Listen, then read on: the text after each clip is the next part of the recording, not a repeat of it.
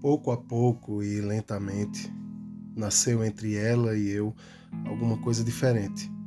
Uma necessidade manifesta de um pelo outro. Tanto que ela e eu não podemos mais nos separar. E nos insinuamos cada vez mais em nossas vidas recíprocas. E então foi o amor. O que existe entre Cien e eu é real.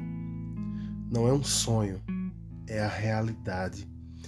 Considero uma grande bênção que meus pensamentos e que minha atividade tenham encontrado um ponto fixo, uma direção determinada. É possível que eu tenha tido por cá mais paixão e que, sob certos pontos de vista, ela também fosse mais bonita que Cien mas que o amor por si seja menos sincero, certamente não. Pois as circunstâncias são muito graves e o que importa é agir.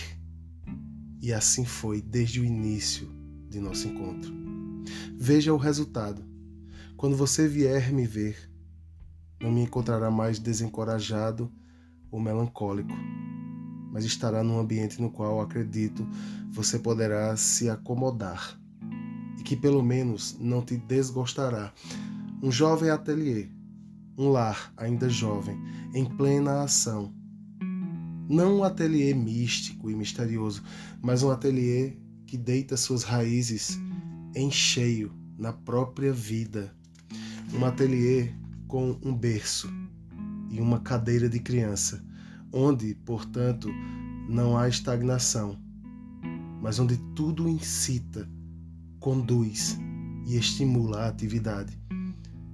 Quando um ou outro vem me dizer que eu seria um mau financista, mostro-lhe minhas instalações.